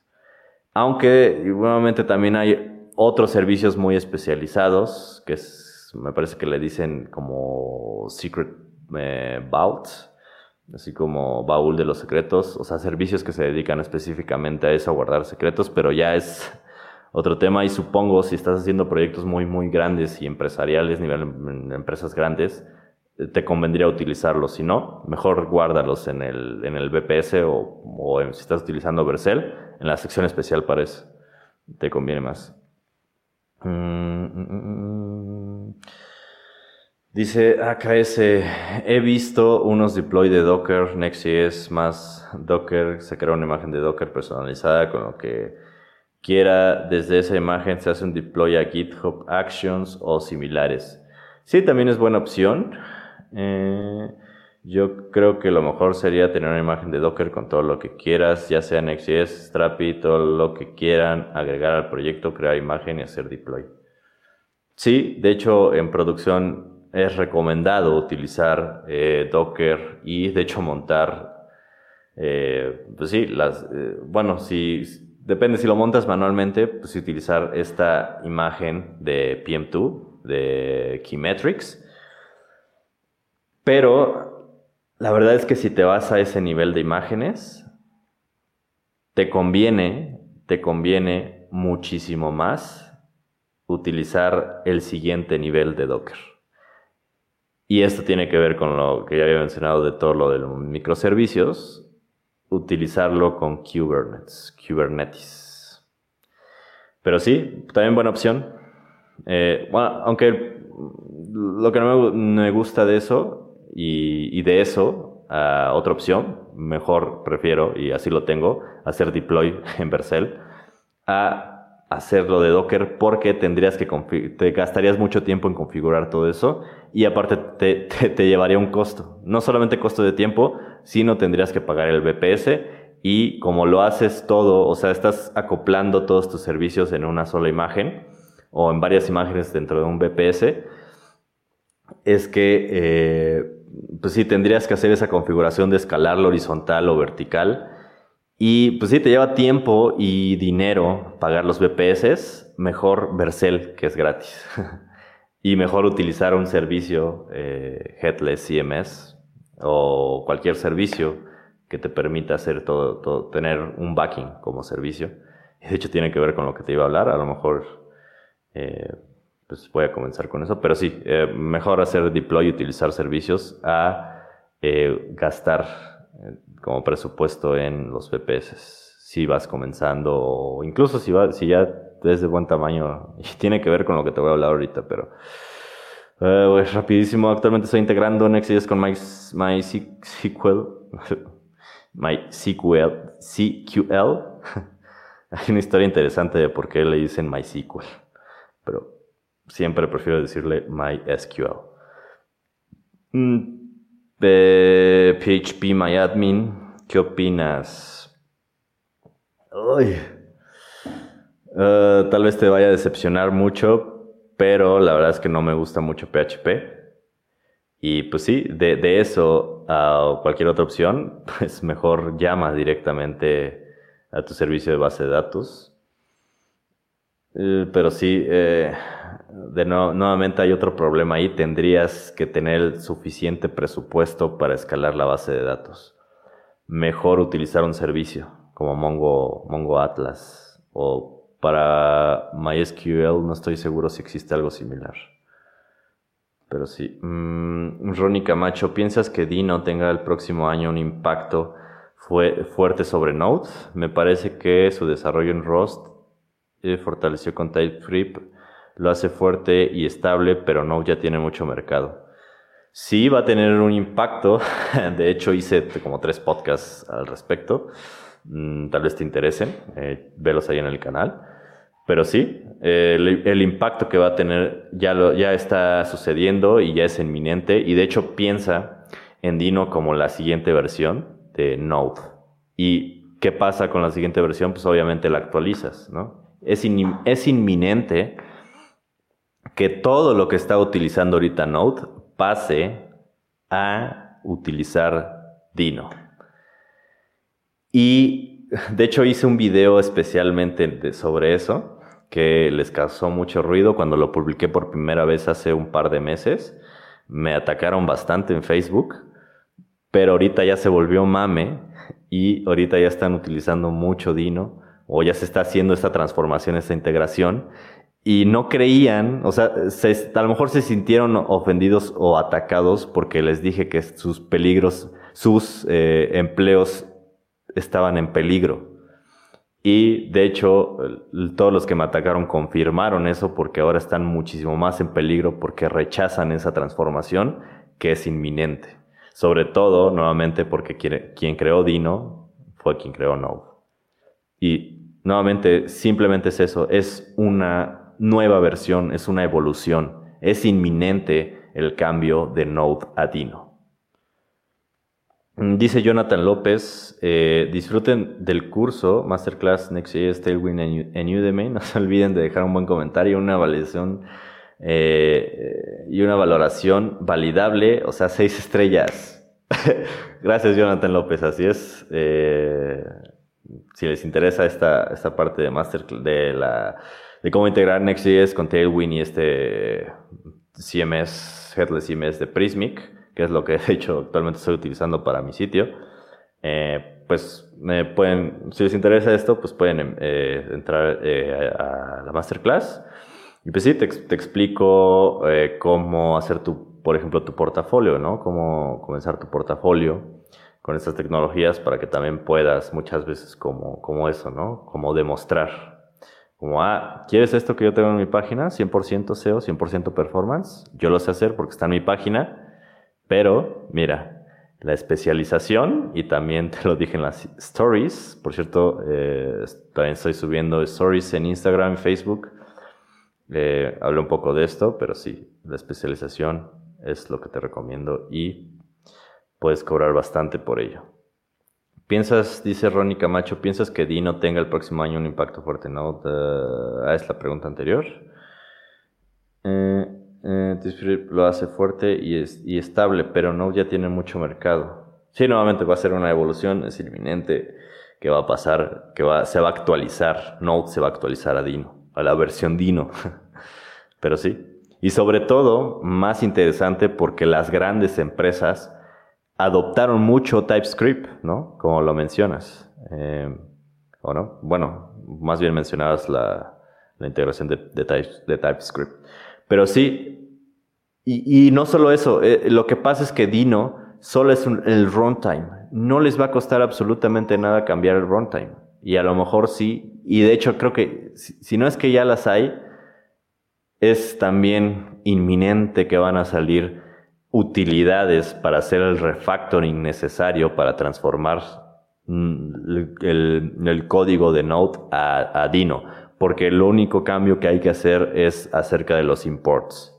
Pero sí, es inminente ese cambio, mejor saber Dino ahorita. Si estás utilizando Node, mejor saber Dino ahorita antes de que tu empleo peligre. O no sé, incluso no es que peligre, puedes mejorarlo, ¿no? las empresas que van a utilizar Dino a lo mejor eh, de verdad se preocupan por, la, por, por, utilizar la mejor tecnología que hay. No lo sé. Eh, voy a hablar súper rapidísimo acerca de todo lo del futuro de la web. Que, bueno, de, por cierto, ya contestando los comentarios, ya estuve hablando un poco de eso. Pero voy a hablar súper rapidísimo de esto. Lo que se viene para el futuro. Eh, como te lo mencionaba, lo que yo opino que viene para el futuro y eh, pues como sabes hablé de Next.js, hablé de Strapi, hablé de todo esto de los headless CMS hace, hace tiempo. Lo puedes ver en mi canal, creo que fue mi segundo video donde te dije tendencias 2020 y mira lo que está pasando ahorita. y sí, Next.js fue tendencia. De nuevo, y nuevamente, mira quién está, observa quién está detrás de los frameworks, quién está detrás de las bibliotecas. Y esto tiene que ver con, eh, por ejemplo, Next, ¿no?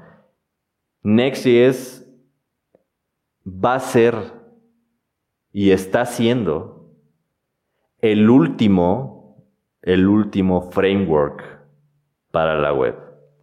Así es, te conviene bastante volverte o saber aprender Next.js en este momento, porque en un par, en un año, si no es que en un par de meses, va a ser inminente el uso de Next.js en toda la web. Simplemente por la razón de que si no estás utilizando Next.js, que es punta de lanza, que es lo último, cutting edge, es lo último que hay en framework, es lo último que hay en la tecnología web, quien no esté utilizando Next.js va a estar absolutamente perdido en el limbo del Internet. Así es. Next.js es el último, the last framework. Next.js. Y es muchísimo, muchísimo también tiene que ver, y de nuevo observa quién está detrás de las cosas. ¿Quién está, quién creó Next.js o quién está detrás de la empresa que creó Next.js. Así es, Guillermo Rauch, investigalo. Guillermo Rauch, por si no lo sabías, es una de las personas que más ha estado desde tiempo en la comunidad de JavaScript, en la comunidad web. Y si no, seguramente lo, lo has oído porque él creó los frameworks que más utilizamos, por ejemplo, Socket.io. Y pues sí, Guillermo Rauch es simplemente una de las personas que más ha contribuido a todo el ecosistema de JavaScript.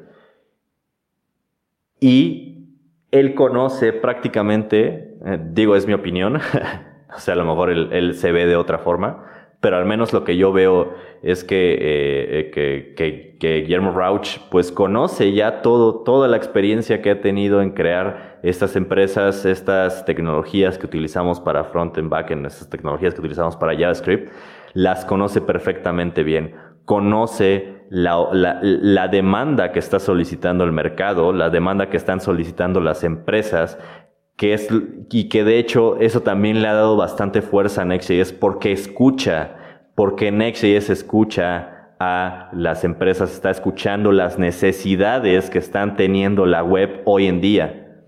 Y lo puedes ver en todo, en todas las revoluciones y las transformaciones y las features que ha integrado a Next.js.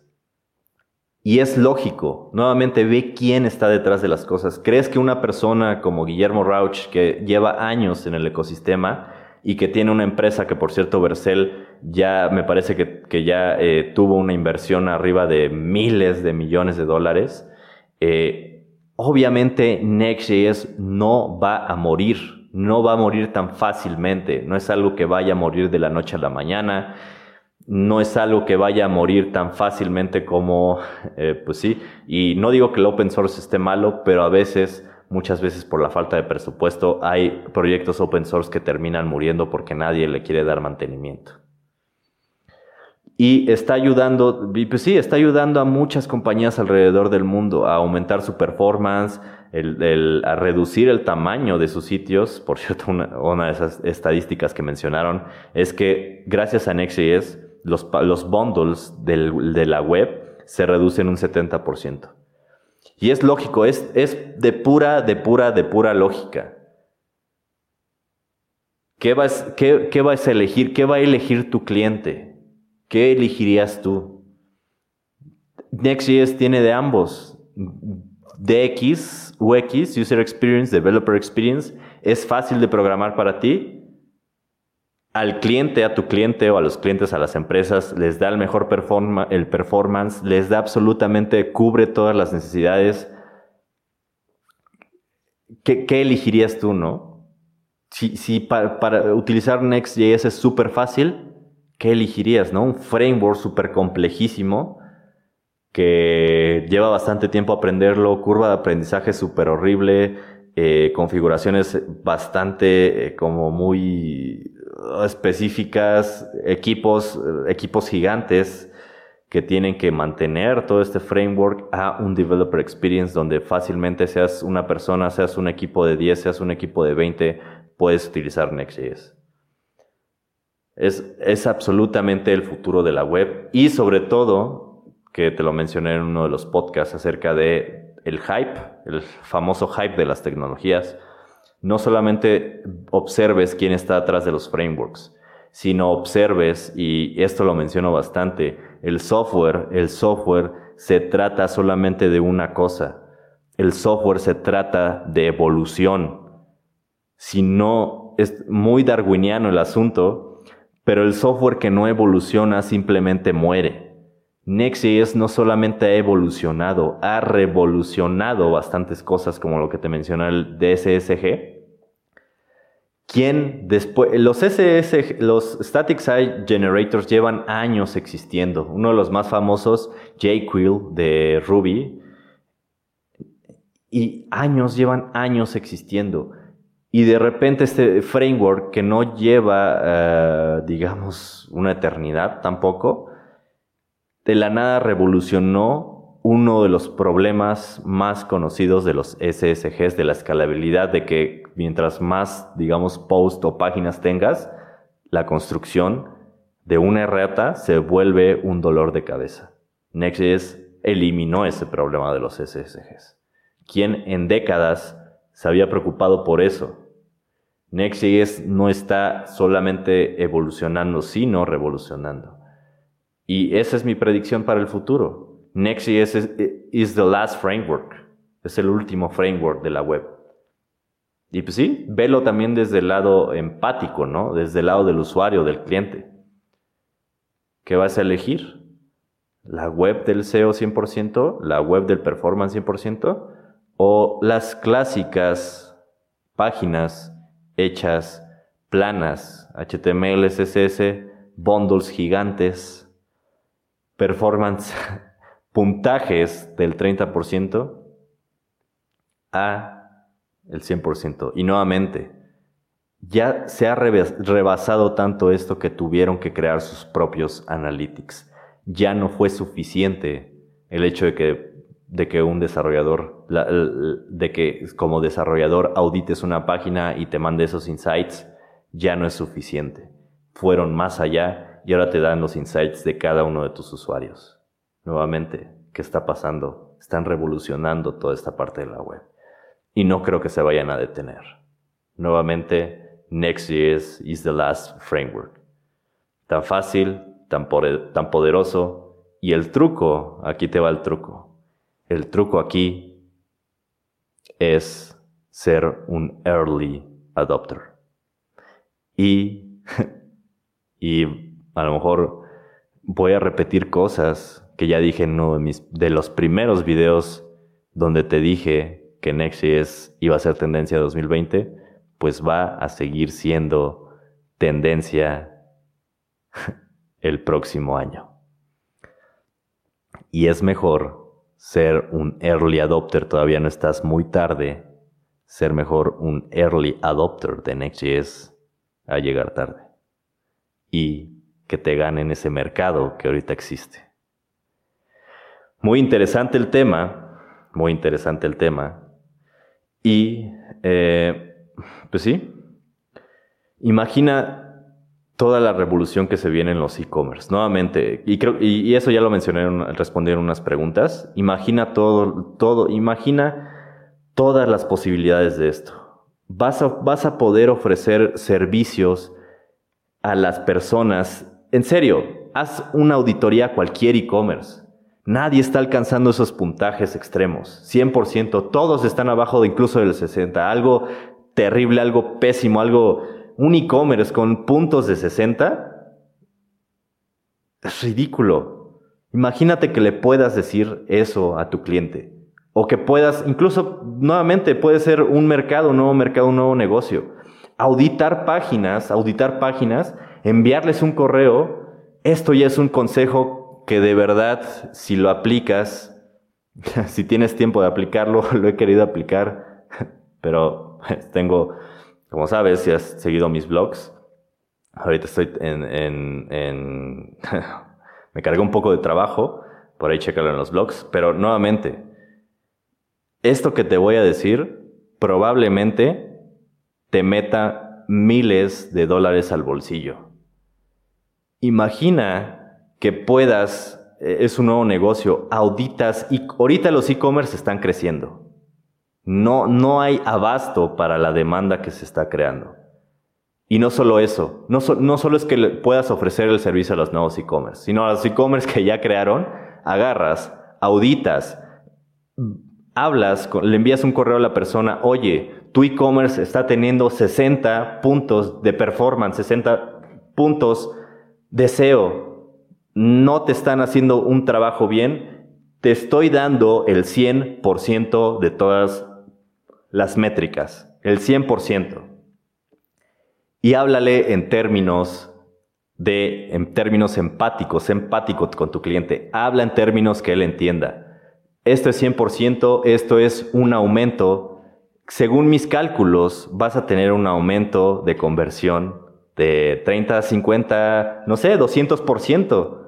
Imagínate, o, ponte tú en ese lugar, ¿no? Tienes un e-commerce. ¿Qué prefieres? ¿Ganar 10 mil dólares o ganar 50 mil dólares por únicamente hacer esa transformación eh, ese salto que para ti, desde tu lado, sería hacer esa transformación a Next.js. Abre un nuevo negocio, abre un nuevo mercado, mucha demanda, no hay abasto. Incluso la demanda que ya se había cubierto ahora está abierta porque puedes mejorar y mejorar todo, todo, todos esos sitios. De verdad, piénsalo. Y pues sí, y por cierto, hablando de todo eso del futuro de la web, lo voy a dejar, lo voy a dejar para otro podcast, pero solamente te voy a dejar con la pregunta, con la cuestión. Si estás, si estás y sigues haciendo backend developments con el stack de MERN o con lo que sea, o con estos monolitos o con estos eh, sí, si todavía sigues haciendo tus rutas manualmente, no sé, con Express de punto .get y, slash post slash dos puntos, post ID o qué sé yo, si sigues haciendo esto, ten mucho, ten mucho, mucho, mucho cuidado porque nuevamente esos empleos van a estar en peligro. un tema muy interesante acerca del futuro de los backend developers. Espero poder hablar de eso en el siguiente podcast. Piénsalo, piensa lo que te estoy diciendo y ten mucho cuidado si sigues haciendo estas APIs, estos CRUDs manualmente, definiendo tus rutas con Express y sigues utilizando estos stacks acoplados, estos stacks monolitos de tener todo en un solo BPS de 5 dólares. Piénsalo, piénsalo, piénsalo muy bien. Y si te interesa ese tema, nuevamente nos vemos en el siguiente podcast porque te voy a hablar acerca de esto. Y espero, espero que eh, no sea tu caso, espero que no sea tu caso y que puedas, eh, pues sí, actualizarte y, y, ver qué es lo que viene a futuro, qué es lo que va a pasar con los backend developers y pues sí, en general con la web. Ahora vamos a hablar de esta parte acerca de los backend del futuro de la web. Pero nuevamente es mi opinión, aunque, eh, pues sí, como te digo, te dije hace tiempo que Next.js iba a ser tendencia y mira lo que está pasando ahora. Y bien, eh, pues eso es todo, eso es todo para este podcast. Mm, ah, por aquí hay más comentarios, voy a leerlo súper rapidísimo para no alargarme bastante, ya llevamos eh, un poco de podcast. He visto unos deploy de, Docker. Eh, a esta creo que ya lo había contestado. Actualmente eh, ya me fui muy, muy arriba, creo. ¿Piensas lo que contaste de Shopify? Dice... no, hay una antes. Mm, mm, mm. Perdí el, hilo de los comentarios. Dice Joshua Pozos. Lo que comentas de Shopify suena súper interesante. Cuando hablas de eso o, cuando hablas de eso o harás curso. Yo acabo de jalar la Shopify Storefront API, es GraphQL, a una web app con XJS. Excelente, Joshua, excelente, excelente, excelente. Y sí, efectivamente, piénsalo, piénsalo, tú ya eh, experimentaste lo que es integrar Next.js con esta API de, de, GraphQL de, Shopify. Ahora imagina en términos de negocios lo que puedes hacer por las personas allá afuera utilizando Next.js. Piensa en todos esos e-commerce, nuevamente como te digo, audita, audita el e-commerce que quieras. Eh, no sé, el e-commerce que conozcas que venda maquillaje, audítalo, ve sus métricas. Horrible, es horrible lo que están haciendo horrible lo que están y de verdad, en fin, eh, chécalo y ofrece, ofrece esta ayuda, ¿no? Esta ayuda, este servicio de poder optimizar todo eso. Eh, dice Eduardo Martín Rico Sotomayor. En Medium y Facebook puse un post de lo que yo llamo Mort Stack, llamado Mort Stack API REST con DJWT y multiusuario. Ah, ok, el, que compartiste, ¿no? Creo, este, Eduardo, en el Discord. Eh, por cierto, únanse al Discord y eh, Eduardo, si quieres, eh, comparte nuevamente el, el, link al Discord para que todos puedan entrar a este post, bastante interesante que hiciste. Y pues sí, por cierto, si, si ustedes también quieren compartir experiencias o algo así, pues ahí está el Discord, comparten su, su, su link o cuentan sus experiencias y qué sé yo, o dudas o lo que tengan Nuevamente, esta es una comunidad, yo nada más les estoy compartiendo mis opiniones, mis experiencias y todo lo que alcanzo, o puedo alcanzar a compartirles y lo que me vayan, o lo, lo que pueda ayudarles o lo que pueda hacer por ustedes. Eh, esto es una comunidad, esto no es yo aquí soy el sabelo todo, yo aquí, mi verdad es absoluta, no es nada de eso. Y bueno, los invito a unirse al Discord para poder platicar. ¿Qué es, ¿qué es Next.js? soy mobile dev. bueno, eh, Nicolás, eh, Next.js es una herramienta para web frontend. Necesitarías contexto acerca de, eh, pues sí, de React y de web development. dice Ronnie Camacho, lo que pasa es que la comunidad de código libre limitó mucho la idea del crecimiento de Node como quería Ryan Dahl. Ahora él, con Dino tiene carta libre y hacerlo tal cual él quería sin que lo limiten.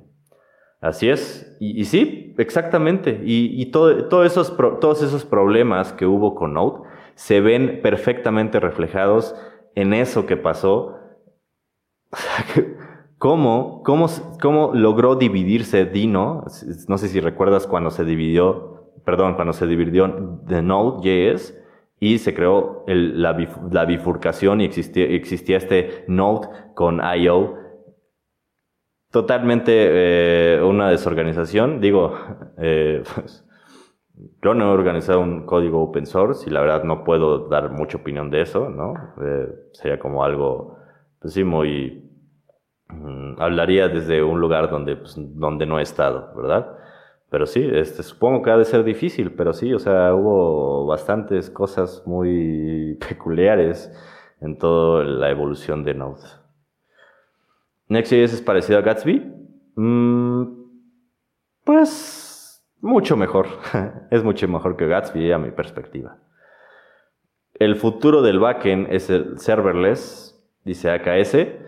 Algo, algo así, pero tiene que ver muchísimo más con algo, eh, algo más, pero sí entra dentro del futuro del backend, pero nuevamente tema del siguiente podcast.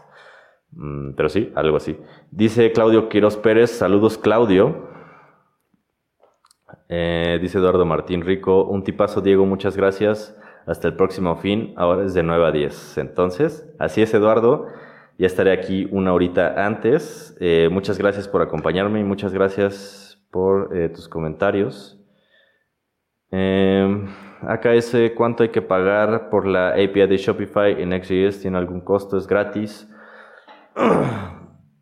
Mm, pues te puedo decir, es que este ya, ya es tema de, valor, pero bueno, ¿qué, qué rayos? Eh, sí, hay un truco, hay un truco, de hecho más bien Ah, sí creo que convendría hacer un video acerca de esto, pero ya con un, ejemplo específico de cómo se hace.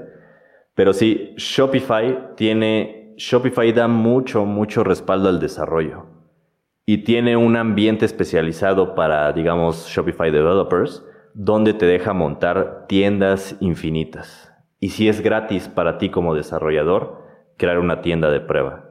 Obviamente no vas a poder vender real, ¿no? Porque si no, pues te estarías saltando de lo que ellos, de lo que es su negocio. Pero sí, puedes hacer infinitas tiendas. Incluso, nuevamente, nuevamente ve el negociazo que hay aquí. Y me gustaría, ¿cómo me gustaría? Eh, sí, probablemente haga, haga un curso al respecto. Pero sí, imagínate el negocio.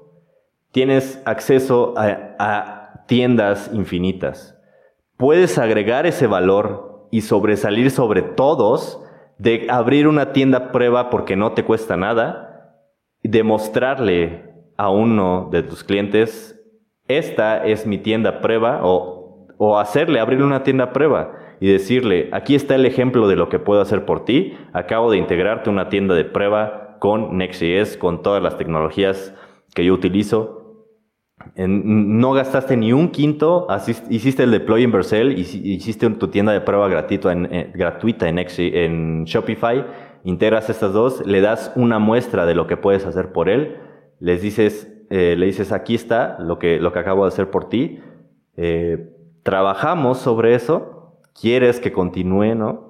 Agregas este valor de poder mostrarle al cliente, darle algo, una muestra de lo que puedes hacer por él y trabajar sobre esa tienda prueba que ya hiciste. Imagínate, tienes cero costos, o sea, piensa como una empresa, tu costo de ofrecer el servicio es cero, únicamente el poder aprender eh, estas tecnologías y tu tiempo. Haces el desarrollo cero costo, en ningún momento pagaste por un BPS, en ningún momento pagaste por abrir un Shopify. Haces esta tienda, se la entregas, tu costo cero, tus costos es de cero, y eh, cuando te pagan, imagínate, haz, cuentas, ¿no? Eh, algo de finanzas básicas, costo cero, ganancias, eh, no sé, 5 mil dólares, 8 mil dólares, o 10 mil dólares menos tus costos de cero, 10 mil dólares para ti, en ningún momento te costó algo, un solo peso, un solo dólar, un solo centavo. Piénsalo y pues sí, eh, y sí, no, no, tiene ningún costo para ti. Ya el costo posterior, y aquí puede ser, puedes hacer una pequeña táctica porque eh, los e-commerce, Shopify tiene dos planes. Bueno, tiene varios planes, pero dos, dos, de los más utilizados, o bueno, uno de los, de, los más utilizados es el más básico, creo que cuesta como 29 dólares, me parece, pero es el que todos, la mayoría usa, o los que van comenzando. Pero hay un plan que no anuncian mucho, que es el Lite, que nada más te cuesta 9 dólares. Incluso por ahí puedes llegar. Estás pagando una tienda de 29 dólares al mes por algo, un, performance horrible. Te ahorro 20 dólares, te ahorro 20 dólares al, al mes, te ahorro 20 dólares al mes, porque con esto no tienes que pagar absolutamente nada. Porque Shopify Lite, a diferencia del Shopify de 29 dólares el básico, la única diferencia es que te quitan el storefront. La única diferencia es que te quitan el, el frontend. Pero el frontend tú lo vas a cubrir con Next.js. Imagina que le puedas decir eso a alguien. Te voy a ahorrar 20 dólares mensuales. Nada más dame 10 a mí, ¿no? no sé. Pero sí, todo un negocio ahí. Eh, pero sí, espero hacer eh, más, hablar más de esto al respecto, con ejemplos específicos. ¿Cuándo sale el siguiente podcast, Nicolás? La próxima semana, el próximo domingo. Eh, primero Dios, como dicen por ahí. Eh, pues sí, esperemos, eh, esperemos, espero estar aquí el próximo domingo eh, hablando de sobre el backend, el futuro del backend. Haz video de eso, Claudio Quiroz, Shopify Next. Claro, prometido ese video. Ronnie Camacho, gracias, disfruté mucho tu podcast. Me quedé, me quedé hasta la 1am aquí, eh, aquí en País, por lo interesante. Éxitos y nuevamente gracias por tu tiempo y tus conocimientos compartidos.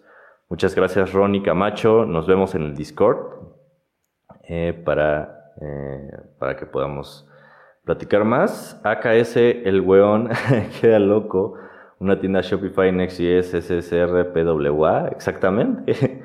imagina, imagina, pues sí, claro. Imagina, lo, imagina las posibilidades que le puedes ofrecer a tu cliente y cómo va a quedar, ¿no? Impactado. sí, y, pensándolo empáticamente, imagínate poder tener, tener todo eso, ¿no? O que tú tengas una tienda, no quisieras, si tú tuvieras una tienda, no quisieras tener el 100% de métricas, tener un CSSR, tener tu PWA, poder eh, pasarte a mobile en, instalando una biblioteca, una extensión de Next. Y los de Shopify no se dan cuenta de eso. Probablemente, de hecho, presiento que va a haber muchos cambios en Shopify porque en la Next.js Conf, que fue hace unos días donde presentaron la nueva versión de Next, estuvo el sitio de Shopify.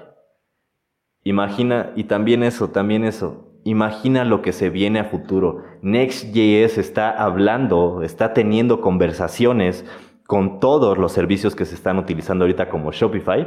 Imagínate qué integraciones y qué mancuernas van a hacer Shopify y Next en los próximos días, en los próximos meses. Ahorita ya lo hizo con BigCommerce quién sabe qué vayamos a ver en un futuro en Shopify. Quién sabe, a lo mejor hay una integración especial, a lo mejor ofrecen más servicios, no sé, a lo mejor y puede que eliminen el plan light, pero qué sé yo, el chiste no es ese de los 20 dólares, digo, el, lo importante de esto es eso, imagínate, van a necesitar, van a necesitar a personas capacitadas en Next.js para poder hacer esas nuevas integraciones, esta revolución de la web. Eh, Jonathan RS, no se ve nada, supongo eh, es un emoji, un GIF o algo así. Jonathan López, gracias Diego, muchas gracias. Eh, AKS Buen Live, estos son los canales de, de, YouTube que valen la pena. Que tengas buena semana. Gracias AKS, nos vemos en el siguiente podcast. Muchas, dice, dice John Brandon, Ticona, muchas gracias por todo el conocimiento compartido y esperando el e-commerce con Next.js. Prometido, Cristian, del Cid dice, muchas gracias Diego, siempre con excelente contenido y consejos para nosotros. Muchas gracias a ti Cristian, perdona, muchas gracias a ti Cristian por estar acompañándome aquí en cada eh, episodio. Joshua Pozos, con XJS puedes hacer apps embebidas para Shopify. Así es, tú ya sabes, tú eh, ya eh, sabes por dónde va la cosa. Y sí, sí, también de hecho, de hecho, en Shopify, en la documentación oficial, para meter Polaris y todo eso, te hacen un ejemplo con Next.js. Lo malo es que no he visto si lo han actualizado, pero eh, lo malo es que el ejemplo que te muestran ahí es montándolo manualmente. Pero ahorita con los avances que ha tenido Next.js, estoy seguro que ya se puede hacer sin, sin tener en Express ahí en medio, o sea, explícitamente configurado. Cristian del CID, admiración total. Muchas gracias, Cristian. De verdad, eh, aprecio sus comentarios. Juan Fran Torres. Eh, Samuel López, gracias. Fue un día largo, pero valió la pena cada minuto de tu live. Muchas gracias, Samuel. Cuídate mucho. Tú también cuídate mucho, Samuel. Eh, gracias por los consejos, dice Gap Ball. Eh, what goes to, to, you, Papu. Gracias, Diego. Eh, muchas gracias a todos ustedes. De verdad aprecio eh, y, me siento muy, muy, muy bien, muy bien. el hecho de poder compartirles y que les, que les pueda servir esto que comparto. Y nuevamente ustedes también pueden, eh, si tienen por ahí como, eh, si, tienen por ahí, no sé, algo que quieran compartir, experiencias, preguntas o lo que sea, así como Eduardo nos compartió uno de sus, de sus posts acerca de, de, este, de, esta, de estas integraciones, como el Stackmore, pues, eh, pues también lo pueden hacer. Eh, podemos platicar sobre muchas cosas. Ahí está el Discord. Nuevamente aquí están las páginas, mis números. Aquí, de hecho, los estoy recibiendo. Y muchas gracias, muchas gracias por todo. Muchas gracias por estar aquí. Muchísimas gracias, muchísimas gracias a ti por acompañarme nuevamente en este, en este podcast.